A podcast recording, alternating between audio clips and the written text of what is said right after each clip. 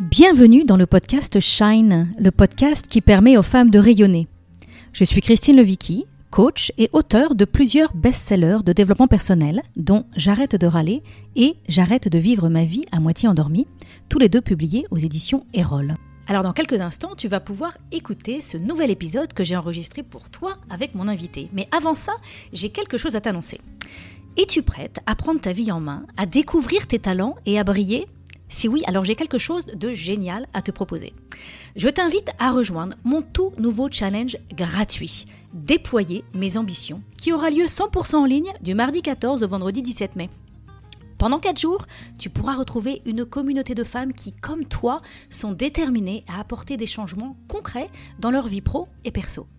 Et ensemble, nous allons explorer 4 révélations. Mardi, nous allons parler de Tu as déjà de la brillance, il ne te manque rien. Mercredi, ose dépasser tes peurs et te déployer. Jeudi, ne laisse pas les autres te retenir et te limiter. Et enfin, vendredi, crée plus d'impact et de plaisir dans ta vie. Alors, si tout ça, ça te parle, je t'invite à aller sur mon site www.christinelevicky.com forward slash challenge et tu pourras t'inscrire dès maintenant. Je serai là à chaque étape du challenge pour te guider. Alors ne laisse pas cette opportunité passer et rejoins-nous et vois ta vie se transformer. On commence mardi 14 mai. À très bientôt. Aujourd'hui, je reçois au micro du podcast Shine Nathalie Guetta Babourage, qu'on appelle sur les réseaux Nathalie Doc la Luna, pour parler de notre rapport à la vie, de notre santé et de comment reconnecter à notre puissance de guérison. Nathalie Guetta-Babourage est docteur en médecine et coach écoféministe.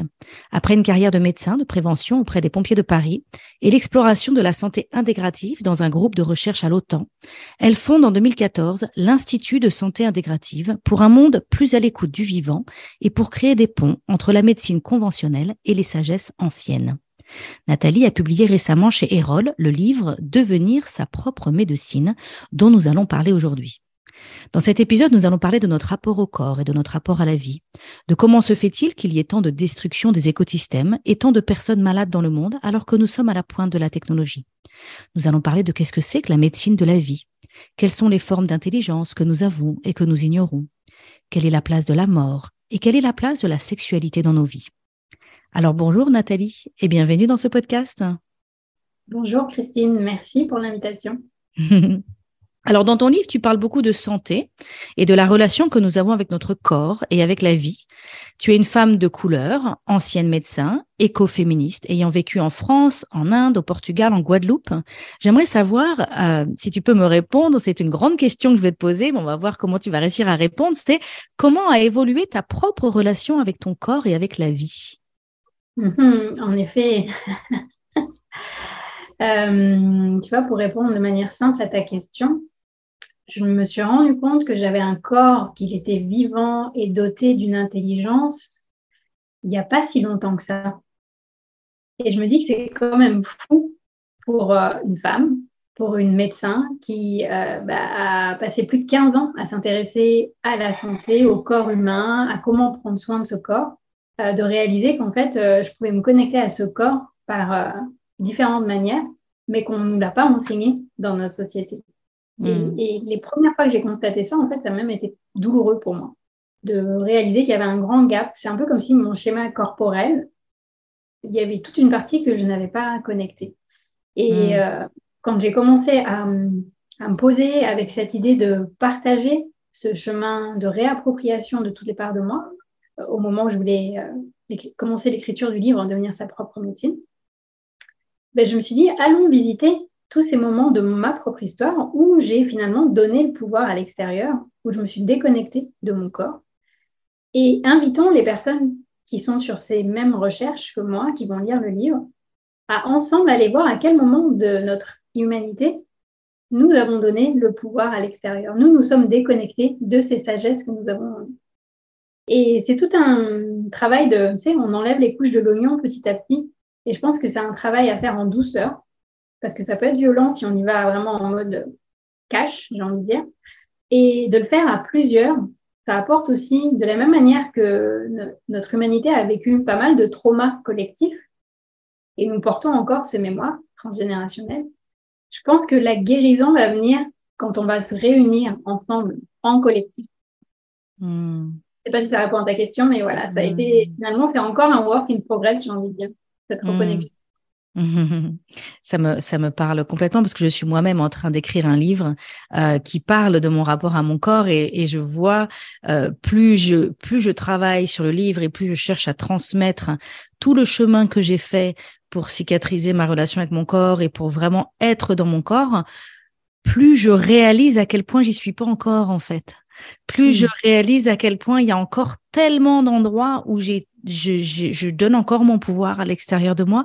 Et en effet, c'est c'est douloureux. Enfin, c'est pas que c'est douloureux, mais c'est euh, euh, oui, je me dis mince, mince, je pensais que j'avais fait tellement de chemin et en fait, il y en a encore tellement à faire. Donc, c'est un peu, euh, parfois, on se dit mince, puis le temps passe. On se dit mince, j'ai envie quand même de faire ce chemin euh, rapidement parce que j'ai envie de profiter euh, de vivre ma vie pleinement incarnée en étant vraiment connecté à toute la, toute la sagesse et toute la puissance qui, que j'ai en moi. Euh, donc je connecte tout à fait avec le chemin que tu as fait en écrivant ton livre. Je suis juste derrière toi dans tes traces.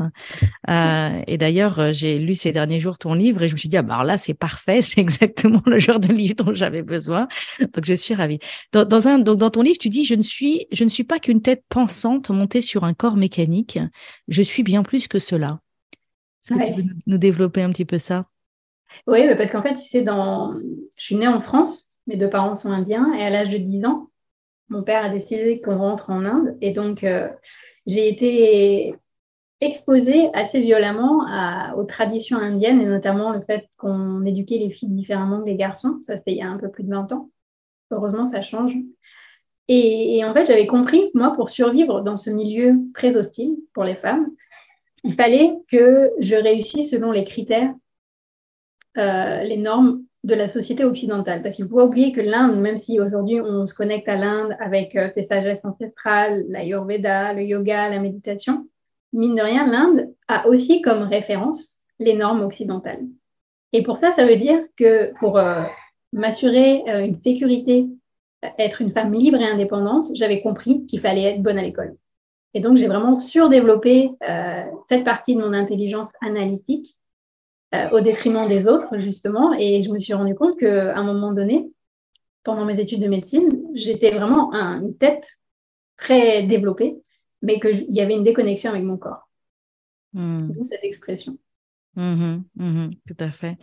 alors, tu parlais tout à l'heure des différentes formes d'intelligence. Tu disais ma, mon intelligence analytique était très développée, mais j'avais peut-être un peu oublié les autres. Et c'est vrai que cette, cette intelligence analytique, c'est vraiment celle qui est la plus valorisée par notre société occidentale. Hein. On valorise énormément la science, les connaissances, tout ce qui est dans la tête, hein, toute cette intelligence mmh. intellectuelle, notre capacité à raisonner, notre capacité à planifier, à structurer, à penser. Mm. Est-ce que tu pourrais nous, dire quelles sont les autres formes d'intelligence euh, dont, on n'est peut-être pas connecté, qu'on n'active peut-être pas suffisamment? Oui, alors euh, notre société, elle valorise deux types d'intelligence. L'intelligence analytique, comme tu viens de décrire, et l'intelligence euh, motrice, le passage à l'action.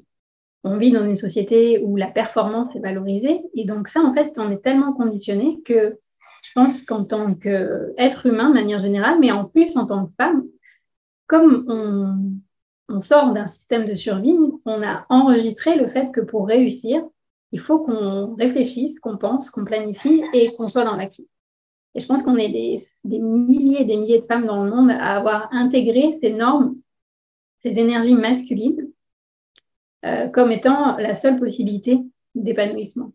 Or, quand on plonge dans notre système nerveux, on se rend compte qu'on a aussi d'autres types d'intelligence l'intelligence sensorielle, l'intelligence intuitive, l'intelligence émotionnelle, ce qu'on pourrait qualifier d'intelligence finalement liée aux énergies féminines. Parce que c'est ça que j'aime bien en fait dans les traditions ancestrales. Quand on parle d'énergie masculine et féminine, c'est pas genré, c'est pas les hommes énergie masculine, les femmes énergie féminine. C'est en tant qu'être. Et pourtant, pourquoi on dit Moi, je suis toujours curieuse de dire pourquoi pourquoi on dit féminin et masculin? Parce que moi, ça me perturbe beaucoup. Je parle beaucoup aussi de ces deux énergies, du yin et du yang. Et je me dis, mais pourquoi est-ce qu'on a associé l'un au masculin et l'autre au féminin? Alors, mon interprétation, c'est que ces énergies émotionnelles, euh, sensorielles, sensuelles, elles sont en lien avec l'énergie du féminin parce que ça nous demande de recevoir l'information nerveuse. Ça nous demande d'être dans une posture de réceptivité et de recevoir ces infos. Alors que l'énergie, euh, l'intelligence analytique et motrice, l'information, elle fait le chemin inverse. Elle nous permet de manifester dans la matière. Mm-hmm. Et c'est en ce sens que moi, j'interprète. Le féminin, c'est ce qu'on reçoit et le masculin, c'est ce qu'on donne. Mm-hmm. Mm-hmm. Et donc, ces, ces intelligences euh, émotionnelles, sensorielles, intuitives, euh, comment est-ce qu'on... Quel est le chemin pour, euh, pour les comprendre, pour les utiliser, pour, pour les ressentir en nous, pour les activer Avant de répondre à ta question, je voulais juste dire que c'est intéressant d'observer qu'est-ce qui nous empêche de nous connecter à ces intelligences qui sont là déjà en nous. Et après, on verra justement le contexte, qu'est-ce qui fait qu'à un moment donné, on se réveille un matin et on se dit, attends, il y a une partie de moi à laquelle je n'ai jamais connecté. Qu'est-ce qui se passe? Mhm. En fait, pourquoi est-ce que ces intelligences-là ne sont pas valorisées dans notre société normée? Parce que cette société dans laquelle on vit, elle est dans une forme de contrôle. Elle voudrait nous faire croire que tout est linéaire, prévisible, contrôlable, ça fait partie de l'ADN de notre société. Or, dès qu'on commence à se brancher dans ces intelligences subtiles, on sort de ce paradigme du linéaire, prévisible et contrôlable. On rentre dans la vie, la nature, qui est tout sauf linéaire. Et donc, ça perturbe le système. Ça l'amène vers son effondrement. Donc, intrinsèquement, on est coupé de ces intelligences-là.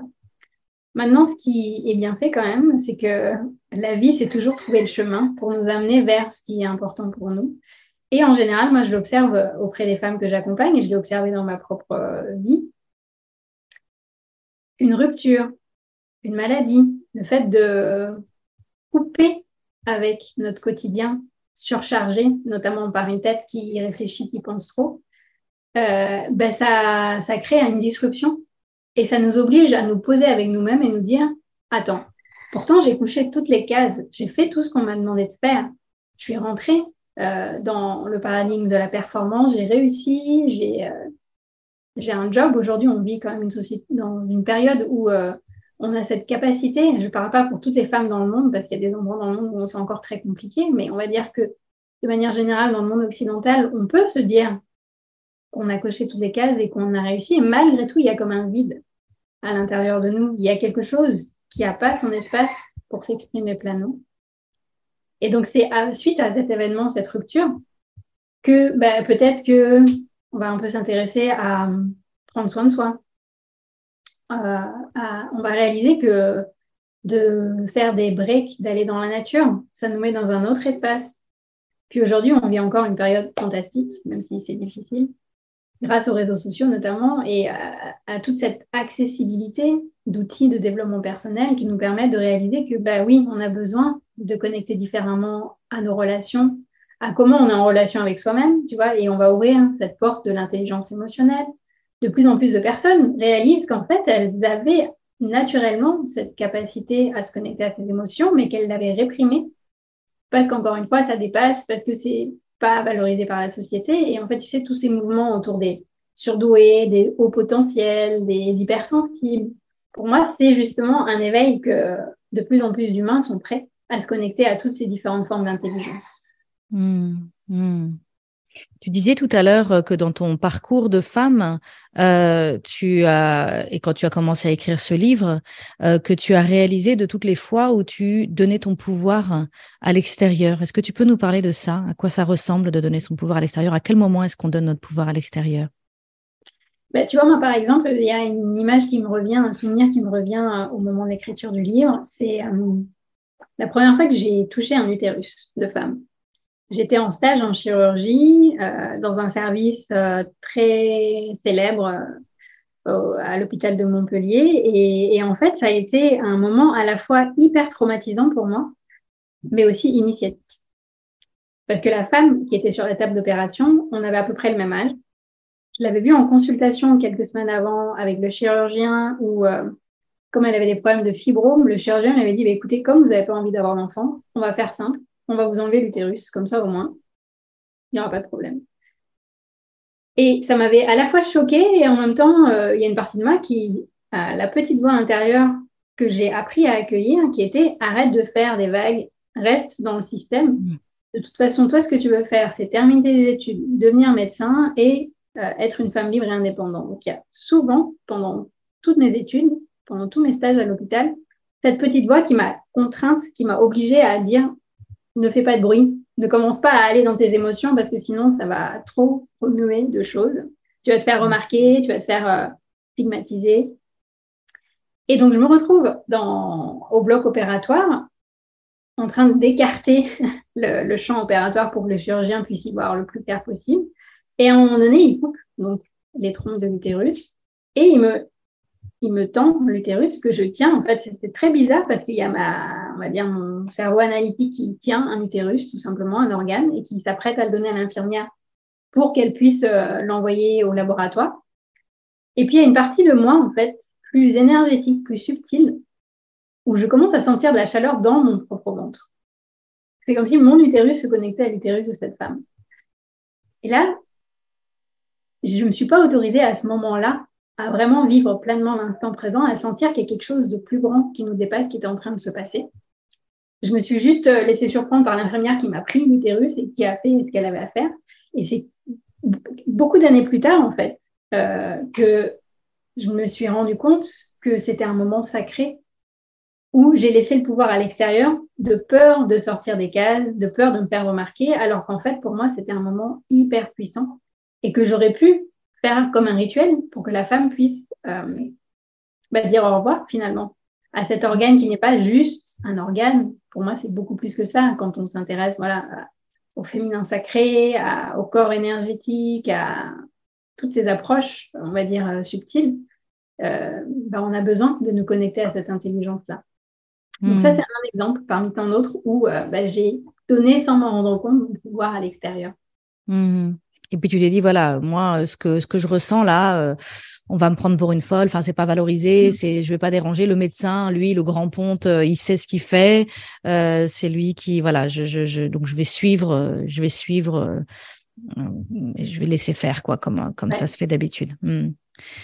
Dans ton livre aussi, tu, tu parles beaucoup de, de cette distinction entre la médecine de la maladie et la médecine de la vie. Tu prends bien aussi soin d'expliquer que c'est pas l'objectif est pas de, de, de, créer un conflit entre ces deux médecines, euh, mais au contraire de réaliser que la médecine de la maladie fait partie de la médecine de la vie. Est-ce que tu peux nous, nous dire un peu euh, qu'est-ce que c'est que à quoi tu fais référence quand tu parles de la médecine de la maladie et à quoi tu fais référence quand tu parles de la médecine de la vie?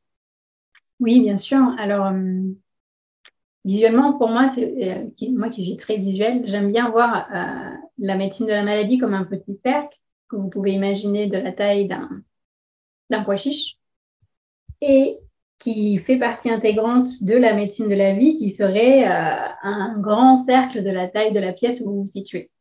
Mm-hmm.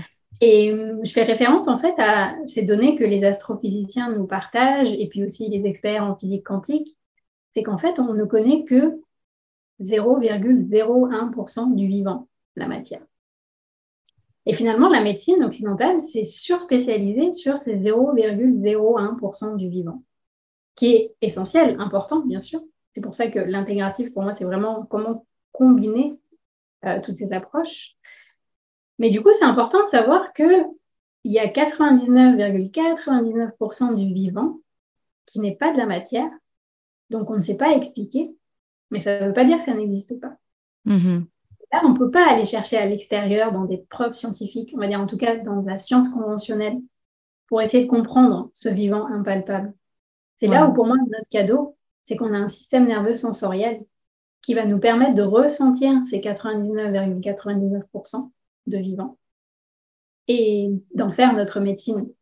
Hmm. Voilà, tu dis, la, tu dis que la, la, science occidentale, donc, euh, donc le vivant, ça serait 0,001 euh, euh, de matière et 99,99% de vide, et que la science, elle, elle étudie le 0,001 et elle étudie donc le corps physique avec l'anatomie, les organes, les cellules, et on a des technologies de plus en plus importantes pour ça, intéressantes pour ça. On a le microscope, le scanner, l'IRM, et donc voilà, on est, on s'est, on s'est vraiment spécialisé à apprendre et à comprendre ce 0,001 euh, mais en même temps, euh, quid du reste, voilà, quid du reste. Et euh, c'est pas parce que c'est du vide et qu'on ce ne l'est pas de la matière que ça n'existe pas. Et ça, c'est c'est vraiment on a tellement entendu dans notre vie, j'ai besoin de le voir pour le croire, ou, mmh. ou ça c'est la réalité, c'est la science. La réalité c'est la science, c'est ce qu'on peut mesurer, c'est ce qu'on peut quantifier, c'est ce qu'on peut toucher, c'est ce qu'on peut étudier en fait. Mmh. et tant que ça n'a pas étudié par la science, ben ça, c'est pas que ça n'existe pas, mais c'est que c'est, ça vaut pas grand chose. en tout cas, c'est douteux. Exactement, tu, tu, fais bien de le dire. Et moi, pour moi, à cet endroit-là, c'est intéressant de voir comment on a donné notre pouvoir à la science. Du coup. Si mmh c'est pas prouvé scientifiquement, bah, c'est douteux. Mmh et, euh, et, là encore, pour avoir pas mal travaillé, justement, tu parlais de, du groupe de recherche à l'OTAN, j'ai travaillé avec beaucoup de chercheurs et de scientifiques dans différents centres hospitaliers, notamment aux États-Unis, euh, qui ont développé des centres de médecine intégrative. Et on se rend compte que même au niveau des recherches, on a énormément de preuves scientifiques sur des pratiques autour de la respiration, de la méditation, euh, de la médecine chinoise, de la médecine ayurvédique. Donc en fait, même si finalement on reste dans les normes scientifiques, on a des choses qui existent. Mmh. Et pourquoi est-ce que et pourquoi est-ce sont pas plus euh, développées, utilisées, mises en avant si la science a étudié ça et a prouvé que, que c'était bon pour nous? Ah, ah, C'est la question. Euh, c'est là où euh, moi qui m'intéresse à la santé intégrative depuis plus de 15 ans, depuis ces trois dernières années, ça me questionne beaucoup de me dire mais où sont ces espaces où on va pouvoir apprendre aux gens à mieux respirer pour développer leur immunité? Euh, comment est-ce qu'on va pouvoir développer euh, les bains de forêt, par exemple, pour aider les gens à sortir d'une dépression? Pourquoi ça marche toujours pas alors qu'on a des preuves scientifiques? C'est là où je me suis questionnée sur l'histoire de la médecine occidentale. Et je me suis rendu compte qu'intrinsèquement, dans l'ADN de la médecine occidentale, elle est née à l'époque du colonialisme, de l'esclavage, et que c'était un moment où la société était dans une forme de prise de pouvoir sur la nature, sur le corps des femmes. Et, euh, et donc, pour moi, ma théorie, c'est que structurellement, la médecine occidentale se met au-dessus des autres sagesses ancestrales. Hmm. Et ma question, parce que j'essaie toujours d'être dans une démarche euh, d'empowerment, c'est OK, une fois qu'on a constaté ça, comment on pourrait faire pour que enfin toutes les médecines se mettent ensemble, en cercle, et qu'on fasse vraiment l'intelligence collective et qu'on arrête de mettre une médecine qui va valider les autres, sachant que le système d'évaluation scientifique,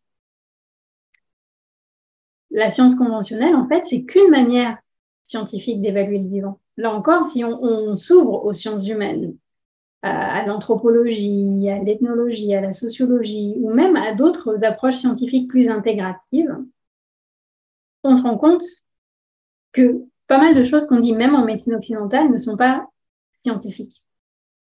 Et c'est là où ça ouvre le champ des débats, des oppositions, des conflits, mais aussi le champ des possibilités. Et moi, j'ai hâte qu'on puisse vraiment plonger dedans pour reformater tout ça et faire en sorte que ben, on puisse vraiment, euh, toutes les médecines puissent avoir leur place en mode intégratif et pas qu'il y en ait une qui essaie de prendre le dessus sur les autres. Mmh mmh J'aime bien l'expression que tu utilises dans, ton livre. Tu dis que pour accéder à notre boussole intérieure, nous avons besoin de décoloniser nos disques durs internes, mmh. un héritage de plusieurs siècles de vieux schémas de domination. donc c'est de ça dont tu parles, de cette idée que, que, la science, le, modèle scientifique occidental est au-dessus et, du coup euh, ben, ne nous permet pas d'accéder à toutes les autres euh, sagesses, en fait, euh, et toutes les autres connaissances et tous les autres savoirs sur le rapport à la vie. Donc tu, dis aussi, si on veut incarner le nouveau monde, on ne peut plus faire l'impasse sur certaines choses comme l'invisible, le corps, le sacré, les énergies et la spiritualité. Est-ce que tu peux nous développer cette idée? Oui, et je voudrais bien ajouter aussi la mort, puisque tu en avais parlé au début du podcast, euh, tous ces sujets-là qu'en fac de médecine et à l'hôpital, on n'aborde pas, parce qu'on dit que c'est séparé, que ça appartient à la personne ou que ça n'existe pas, alors que ça fait partie intégrante de la vie. Et pour moi, si on revient à la notion, à la définition de la santé, pour moi, c'est pas l'absence de maladie. Parce que j'ai rencontré des personnes qui avaient une maladie parfois grave, chronique, mais qui étaient dans un état de vitalité où tu te dis, mais en fait, elle est super alignée dans, dans ce qu'elle est en train de traverser, de vivre. Elle est en train de créer un espace de guérison. Alors qu'à l'inverse, des personnes qui, d'un point de vue médecine occidentale, sont en bonne santé, sur leur visage, ça se sent qu'il y a quelque chose qui est déconnecté. Mm-hmm. Moi, la santé, c'est un retour à la plénitude, à toutes les parties de soi, à l'intégration de toutes les parties de soi. Et donc, pour moi, si tu prends pas le temps d'accueillir ta spiritualité, ta dimension subtile, tes énergies, euh, le fait que nous sommes des êtres euh, mortels, ben, il y a toute une partie de nous, de notre potentiel, de nos ressources qui est étouffée et qui mm. nous empêche d'être pleinement nous-mêmes. Et du coup, on va continuer à reproduire des anciens schémas de domination, de dominer. On va, donner on va continuer à donner notre pouvoir ou à prendre le pouvoir sur les autres. Et à un moment donné, d'avoir la sagesse de se poser et de se dire, OK, maintenant, je vais prendre le temps d'accueillir toutes ces parts de moi qui ont besoin d'être dans la lumière, dans un processus de, bah, d'accueil inconditionnel, en fait, j'ai envie de dire. Pour moi, c'est ça aussi un chemin de santé. Mm-hmm. Et dans ton livre, hein, tu nous interpelles en, disant, en nous appelant et disant, toi, femme médecin, toi, homme médecin. Donc, tu nous appelles vraiment à, reconnecter avec notre pouvoir de guérison intérieure et avec le fait que nous sommes notre propre médecine. Hmm. Euh, ça m'a interpellée. Moi, je me suis dit, ah, moi, femme médecin, ben, non, j'ai toujours pensé que ça pouvait pas être moi. J'ai pas. Et donc, est-ce que tu peux nous parler de ça et nous dire qu'est-ce qui fait qu'on a oublié? Oui, bien sûr. Euh, moi, j'aime bien utiliser le terme femme médecine et homme médecine, un peu en référence aux, sagesses amérindiennes. On mmh. utilise beaucoup ce terme. Euh, c'est vrai que dans mes études médicales classiques, en fait, on parle de l'effet placebo, qui est euh, la capacité d'auto-guérison que tout être humain a, parce qu'on a développé cet effet placebo pour justement créer des études et voir l'efficacité d'une molécule versus un groupe qui aurait une molécule qui n'aurait pas d'action. Et on se rend compte qu'en fait, des personnes qui euh, prennent une molécule, on va dire du sucre, peuvent aussi se guérir. Et parfois, autant que le groupe qui prend une molécule active, voire même plus. Donc, on utilise ce phénomène comme juste un référentiel pour valider une molécule. Mais ce qui est intéressant de se poser comme question, c'est de se dire, en fait, on a cette capacité d'auto-guérison. Ça ne veut pas dire qu'on peut tout guérir soi-même. Mais pourquoi ne pas utiliser ce potentiel au quotidien? Pourquoi attendre d'être malade déjà pour développer ce potentiel, cette boussole intérieure?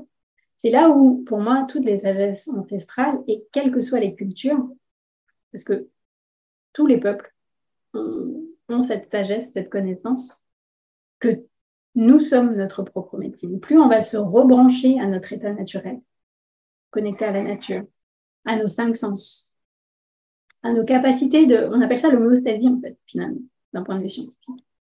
Notre corps est capable de s'auto-réguler face aux différentes variations de l'extérieur, de l'intérieur, face à tout ce qu'on est en train de vivre en tant que collectif humain. Et, et en fait, plus on va laisser de l'espace à cette médecine intérieure, plus on va s'auto-réguler, s'harmoniser encore une fois, pour moi, c'est un travail à la fois individuel et collectif. Mmh mmh et ce qui, ce qui émerge en moi quand tu parles de ça, c'est euh, personnellement, hein, pour moi dans ma vie, je sens un appel hein, à, tout ça, à vraiment euh, plonger beaucoup plus loin là-dedans. Et il y a cette espèce de pression du, du, temps et de la productivité et de se dire, mais ça va, de se dire si ça va prendre du temps pour moi de reconnecter à ma propre médecine. Et, j'ai besoin de faire de la place. Et j'ai besoin d'être à de faire du vide en fait. Vraiment de faire du vide de ce brouhaha pour pouvoir entendre euh, l'inaudible, voir l'invisible, euh, mm. justement ce, 99,9% euh, quoi, cet inaudible, cet invisible, ce vide, pour pouvoir connecter à tout ça, bah, il va falloir que je que je ralentisse ma vie et que je prenne des temps où je suis pas à mon ordinateur, où je suis pas en train de travailler, où je vais effectivement dans la nature, où je me décroche en fait. Et, euh, et c'est, euh, je trouve ça pas facile parce que on, il y a vraiment une pression sociale à, à produire, à, à, gagner de l'argent, et puis une pression réelle hein, euh, de, de, de, faut payer l'emprunt de la maison, euh, et puis et puis tous ces drames qu'on voit dans les médias qui qui nous font croire qu'on n'a pas le droit de de se retirer dans la nature et de et parce qu'il y a des problèmes à régler quoi. Il faut aller régler les problèmes. Ouais, ben, merci pour ton partage. C'est sûr que ce n'est pas un chemin de toute facilité. Sinon, s'il y avait une, recette magique, je pense qu'on aurait été nombreux à la tester. Euh, là encore, je trouve que c'est intéressant de dézoomer un peu et de réaliser que oui, on est soumis à cette pression de notre société, à cette temporalité linéaire, justement, ce chronos que notre société a créé. Et, euh, mais en même temps, on n'est pas obligé de tout faire, tout changer d'un seul coup. On peut se questionner sur euh, est-ce que j'ai vraiment besoin de découvrir les 99,99% Moi, ce qui m'aide, les moments où je sens cette pression revenir, c'est de me dire qu'en fait, le plus important, c'est le chemin. C'est chaque petit pas que tu vas faire. Chaque instant que tu vas déguster, de revenir à l'intérieur de toi, de revenir dans cette espace de silence. Même si euh, l'heure d'après, tu vas être euh, dans les bouchons, dans les embouteillages, en train de répondre à des, à des demandes extérieures. En fait, ça fait partie euh, de la vie. En tout cas, ça fait partie de notre incarnation. On a choisi de s'incarner ici et maintenant euh, à une ère où la technologie est très présente, où Internet est très présent. Comment est-ce que je vais jouer avec? Tu vois, de mhm. mettre un peu de légèreté, de jeu, JEU, moi, ça m'aide beaucoup. Mhm. Et de me dire qu'en fait, c'est un, un bout de chemin que je vois là en tant qu'être humain incarné et que c'est comme une spirale créative. Je lance le mouvement, je pose un pas après l'autre et puis à chaque fois, j'apprends de nouvelles choses, même si parfois le mental a l'impression de revenir à la case départ ou de mhm. tu disais à un moment donné, euh, mais j'ai l'impression que voilà, j'ai fait tout ce travail sur moi, j'ai enlevé les couches de l'oignon, et puis là, bah, de nouveau, ça revient. J'ai l'impression que mhm. je dois tout recommencer à zéro quand vous avez ces sensations-là, moi j'ai envie de vous dire non, en fait, c'est le mental qui a l'impression de revenir au même endroit, mais non, vous êtes déjà à un autre endroit. En tout cas, au niveau de votre être, vous avez appris des choses, vous avez intégré de nouvelles informations, vous avez enlevé des informations qui ne vous nourrissaient plus. C'est vraiment un work in progress. Et euh, genre, tu vois, c'est moi ce que je t'invite à faire et euh, je mm. nous invite à faire, c'est de savourer chaque moment, chaque petit pas Mmh Ça m'a beaucoup parlé, euh, tu, parles hein, dans ton livre des différentes, euh, de, notre rapport au temps, en fait, et qu'on a tendance à être beaucoup connecté au chronos, à ce fameux temps euh, qui va toujours de l'avant, qui est linéaire, et en fait, tu nous invites aussi à explorer les autres formes de temps. Est-ce que tu veux nous en parler un petit peu? Oui, bien sûr. C'est les Grecs qui ont défini ces différentes temporalités, mais on les retrouve encore une fois dans toutes les sagesses du monde. les Grecs parlent de haïon, les temps cycliques les temps de la nature, que ce soit les saisons, le rythme jour-nuit, ou en tant que femme, on a aussi des cycles. On est très connecté à la lune. Euh, donc, c'est intéressant d'aller visiter cette autre temporalité pour voir à quel endroit est-ce que il y a des moments peut-être où on peut plus lever le pied d'accélérateur pour aller goûter à ces énergies, cet invisible. Alors qu'à d'autres moments, notre physiologie est plus à même d'être dans ce rythme plus linéaire. Euh, il y a Kéros, le temps des synchronicités. Là, si on s'intéresse à la physique quantique, c'est euh, une temporalité qui nous parle, hein, tu sais, comme les heures miroirs ou euh, le fait de penser à quelqu'un et dans les heures qui viennent, la personne vous envoie un texto, vous appelle, vous la voyez en vrai, enfin, tous ces, tous ces hasards qui n'en sont pas, en fait. Ces petits signaux qui nous, en tout cas pour moi, qui nous rappellent que on est au bon endroit au bon moment, que même si le mental sait pas trop où il va, il y a une boussole à l'intérieur de nous qui s'allume et qui se dit vas-y, fais confiance. Il y a un truc qui est en train de se passer. C'est le, appelles ça le kéros, hein, c'est ça? Ouais. Oui, ça, c'est vraiment un temps où on a l'impression qu'il traverse des dimensions, en fait, qu'il est, mm. euh, il est pas linéaire vers l'avant, mais il est, il est presque euh, horizontal.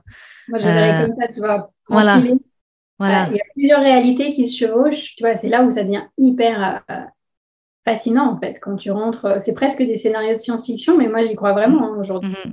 Je pense qu'il y a vraiment plusieurs réalités qui existent dans le champ quantique et qu'on peut choisir d'habiter pleinement une ou plusieurs réalités sans devenir schizophrène, mais mhm. en étant, euh, tu vois, au-delà du continuum passé, présent, futur.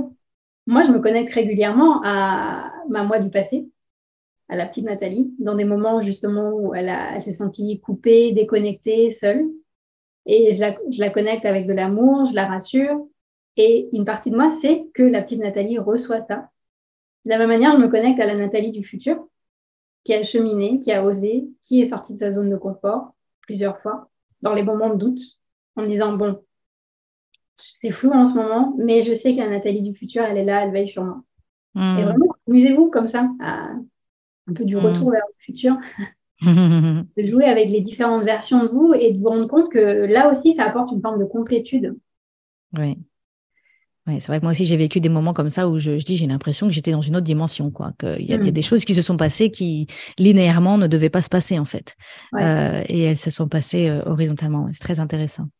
Alors j'ai encore plusieurs sujets que je voudrais aborder avec toi. Un, il y a une chose importante dans ton livre. Tu parles de euh, l'être humain est construit comme la nature pour vivre en harmonie avec elle, tout simplement parce qu'elle est son prolongement. Et tu, tu, tu, poses aussi une question, de cette fameuse question de comment se fait-il qu'il y ait tant de destruction des écosystèmes et tant de personnes malades dans le monde alors que nous sommes à la pointe de la technologie? Donc tu fais un lien entre notre crise écologique et notre crise euh, euh, de, de, la santé en fait. Mmh. Euh, Est-ce que tu peux nous parler de ça? Quel est le lien pour toi entre la santé des humains et la nature? Ben, Tu sais, plus on avance, plus j'ai du mal à, à comprendre qu'on a séparé l'écologie de la santé. Parce que pour moi, c'est la même énergie. Prendre soin de soi, c'est la même énergie que prendre soin des autres et prendre soin de la planète. Parce que on est tous des êtres vivants. Que ce soit les végétaux, les animaux, les minéraux, les humains, les non-humains. Enfin, il y a. Et, et tant qu'on n'a pas retouché à cette dimension que tout ça, c'est une même énergie, ben, on va diviser nos énergies en mode, euh, eh ben, dans l'écologie, on devrait faire ça, dans l'agroalimentaire, on devrait faire ça, dans la politique, on devrait faire ça, dans la santé et la médecine, on devrait faire ça, dans l'éducation, on devrait faire ça. Tu sais, j'avais vécu une expérience de six mois euh, à l'époque où j'habitais encore Paris, à l'Institut des futurs souhaitables, qui est un, bel, euh, un bel espace justement de d'imaginer des futurs possibles ensemble. Et ce qui m'avait choqué justement, c'est qu'on séparait les différents domaines alors que pour moi, c'est des séparations arbitraires, artificielles. Et que si déjà chez les enfants, on apprenait à se reconnecter à sa boussole intérieure, on n'en serait pas là où on en est aujourd'hui en termes de crise écologique, en termes de crise sanitaire, en termes de quel que soit le domaine en fait. On aurait des, adultes qui seraient alignés et qui seraient capables de se connecter au tout. Mmh. Même si parfois on a besoin de spécialiser son point de vue dans tel ou tel domaine. Mais on a aussi besoin d'intégrer, c'est là où pour moi la médecine intégrative m'a appris à développer une vision intégrative la médecine, c'est que plus on va être capable d'avoir cette vision systémique et spécialiste, les deux ensemble, plus on mm-hmm. va pouvoir avancer vraiment main mm-hmm. dans la main avec tous les écosystèmes. Et, tu dis quelque chose dans le livre qui est, évident et pourtant, je ne sais pas, ça m'a profondément touché.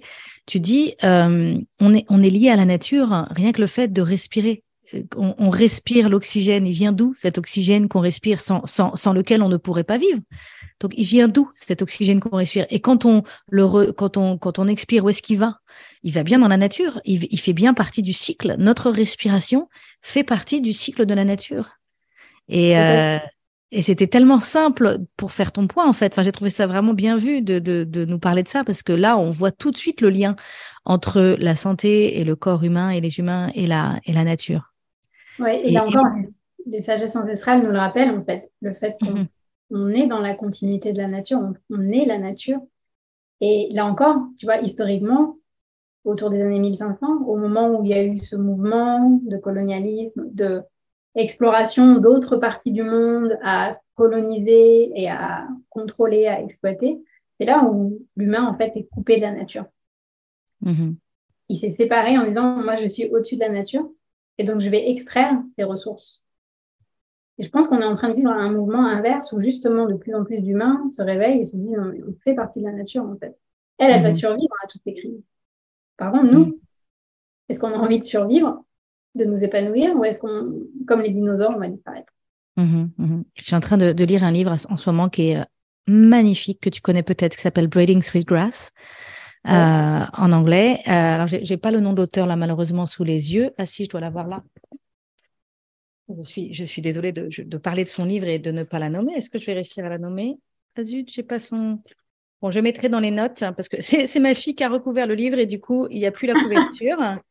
Donc, je n'ai pas l'auteur, malheureusement, mais c'est une femme, euh, c'est une femme native américaine euh, qui donc elle, euh, quand quand l'Amérique a été colonisée hein, et que donc les, les tribus des, des Native American, ben en fait se sont fait décimer et tous ces enfants, tout le monde a été envoyé à l'école parce qu'il y avait que l'école qui était quelque chose qu'il fallait valoriser, il fallait absolument éduquer et ces, ces, ces, ces, ces populations barbares. Enfin, voilà, c'est et donc et donc petit à petit en fait toutes les connaissances. Aujourd'hui, on arrive à un point où euh, bah, les connaissances de, de, de, toutes ces populations en fait sont en train de disparaître parce qu'elles n'ont pas été transmises. Et donc il y a vraiment un appel et une urgence de, de transmettre tous ces savoirs, de transmettre toute, ces, cette, toute cette sagesse en fait ancestrale euh, qui a été euh, bah, stoppée à ce moment-là parce qu'on a absolument voulu envoyer les enfants à l'école. Et je dis pas qu'il faut pas aller à l'école, mais en fait on a formaté, on a décidé qu'est-ce qui méritait d'être appris et qu'est-ce qui ne méritait pas d'être appris. Et, et donc je trouve ça je trouve ça intéressant. De... Et donc, justement, toutes ces connaissances étaient très, très centrées sur, euh, sur la nature, sur notre connexion à la nature, notre connexion au cycle, à ce fameux 99,99%. Ok, ok. Alors, le temps passe et j'ai encore quelques deux, trois questions que j'avais envie de te poser. Euh, est-ce que tu peux nous parler de, de, la mort? Comment, dans ta vision, quelle est la place de la mort dans nos vies? Bah, la mort, euh, c'est justement une porte ouverte vers les 99,999% du vivant, j'ai envie de dire. Et moi, ça m'a énormément manqué de ne pas explorer cet espace-là pendant mes études et après euh, en tant que médecin. Parce que je me rends compte que, encore une fois, le fait de ne pas nommer les choses, de faire comme si elles n'existaient pas, ça crée une souffrance et un vide intérieur qui fait qu'on ne sait pas et que le mental n'aime pas le vide et il va commencer à remplir de croyances, de peurs, de blessures, de doutes. Alors qu'en fait, si, encore une fois, en se, référant aux sagesses ancestrales, si on intégrait la mort comme faisant partie de la vie, si on intégrait finalement toutes les petites morts qu'on vit dans une vie, c'est pas juste euh, la disparition d'un être cher, la mort, c'est aussi euh, accepter la mort d'une partie de soi euh, quand on termine une transition, quand on commence un nouveau cycle. C'est accepter la mort d'une relation, accepter la mort d'un désir, d'un souhait qu'on avait parce que c'est plus aligné avec nous. Le fait d'apprendre à mourir à soi, j'ai envie de dire, ça nous permet de renaître. Et c'est pas juste philosophique. Je pense que ça doit te parler parce que tu expérimentes pas mal de pratiques, t'accompagnes aussi autour de, ces sujets-là. Le fait de vivre dans sa chair, ces, apoptoses, ces morts cellulaires, ça crée d'espace pour réactualiser ce qui est juste pour nous aujourd'hui et d'inviter dans notre vie des éléments, des informations, des relations, des rencontres, des projets qui sont qui nous sommes aujourd'hui. Et en fait, c'est indispensable. Parce qu'on peut pas juste remplir et accumuler. Et tu vois, ce, rêve du transhumanisme, d'être immortel, pour moi, c'est vraiment un rêve de gamin. Quoi. Parce que moi, je rêve pas personnellement de vivre 500 ans. Et euh, il y a quelque chose euh, pour moi qui est non naturel.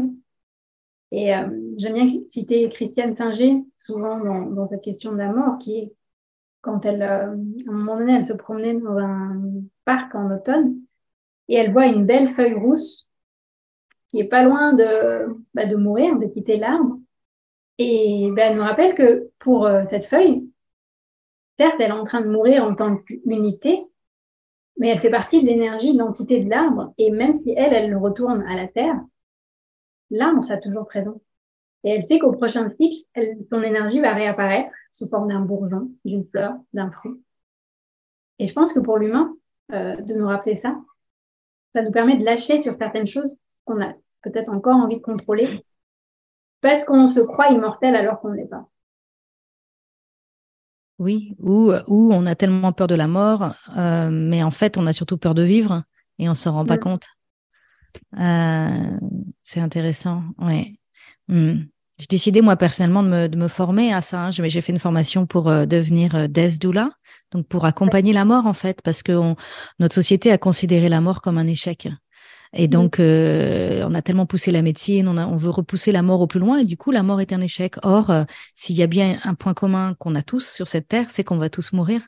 Et, euh, et, en tant que communauté, en tant que société, il y a vraiment quelque chose de puissant de faire rentrer la mort dans nos vies et, et, quelque chose de, de guérissant aussi. C'est de, de, parce que je pense que quand on quand on relègue la mort euh, à la morgue et aux hôpitaux et que, et que dès que quelqu'un meurt, il est sorti par la porte de derrière euh, et surtout euh, voilà, on, on faut, faut, faut pas montrer ça quoi.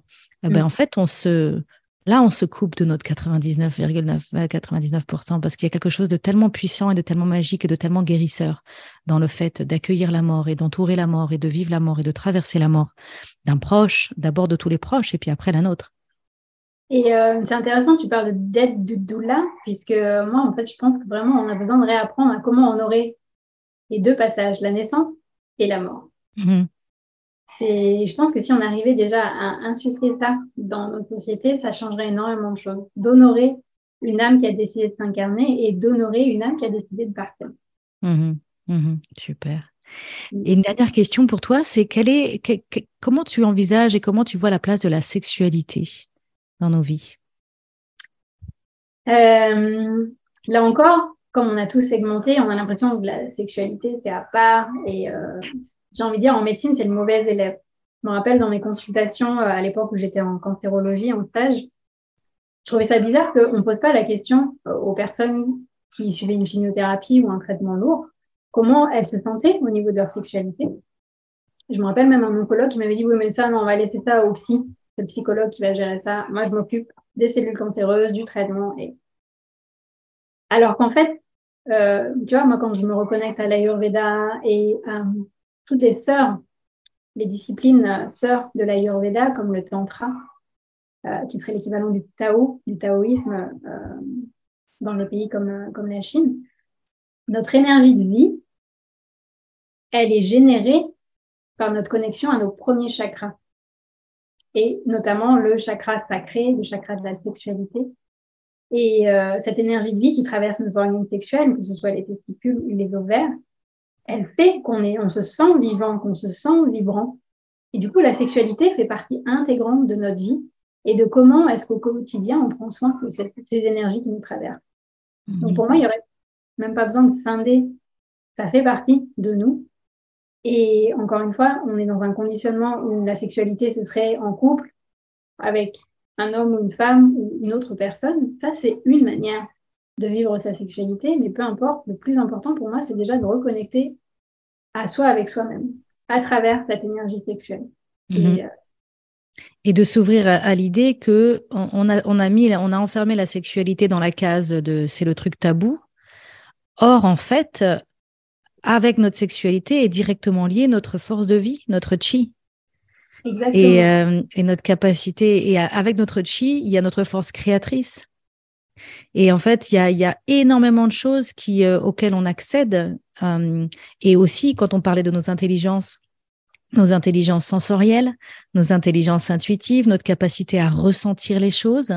Je pense qu'à travers notre sexualité, personnellement, on développe une capacité à ressentir, on développe une capacité à, à, à, entendre l'inaudible, à voir l'invisible, et parce que c'est une expérience corporelle euh, de, de connecter à tout ça. Et euh, si on est coupé de notre corps et si on n'a pas appris à ressentir, parce que beaucoup de personnes ont du mal à ressentir le plaisir, à être présent au plaisir, à accepter le plaisir. Et parce qu'on a catégorisé que le plaisir était bas, que le plaisir était sale, que, que, que tous les jugements, et notamment les jugements pour les femmes, hein, que si euh, elles s'intéressent au plaisir, ce sont des salopes, euh, ce sont pas des femmes pures. Euh, donc il y a tout, tout, tout ce bagage, en fait, qui fait que du coup, on, on, met ça de côté. Et comme tu disais au début de ce podcast, on se préoccupe à, à, à mettre en œuvre notre intelligence analytique, à être intelligente et à faire des choses, notre capacité à faire et on met de côté notre capacité à ressentir, notre capacité à se laisser traverser par cette énergie, euh, cette, énergie de notre sexualité. Et je, mm. trouve qu'à travers notre sexualité, pour moi personnellement, c'est un, je trouve que c'est un très bon espace pour euh, explorer et pour apprendre à développer toute cette dimension euh, de notre vie. Ouais. Est-ce que tu veux que je te partage mon rêve?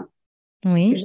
Quelques jours, j'ai assisté, j'ai participé à un, soin de l'utérus il y a quelques jours où on était plus de 400 femmes connectées euh, sur Internet euh, avec cette médecine de l'utérus, avec cette euh, connexion à notre yoni qui, en sanskrit, c'est, on va dire, nos organes sexuels, mais pas que physiques. C'est au-delà de notre corps physique, c'est toutes nos énergies créatrices et te dire la force que ça nous procure de nous connecter à cet espace de créativité, relié, j'ai envie de dire, à la yoni cosmique. C'est vrai que ça peut paraître un peu perché comme ça, mais mine de rien, cette énergie qui a été nécessaire pour créer l'univers, pour créer toutes ces étoiles et pour créer la vie sur Terre, on la détient en nous aussi, en tant hmm. qu'être créateur, en tant qu'être créatrice aussi, en tant que femme avec un utérus.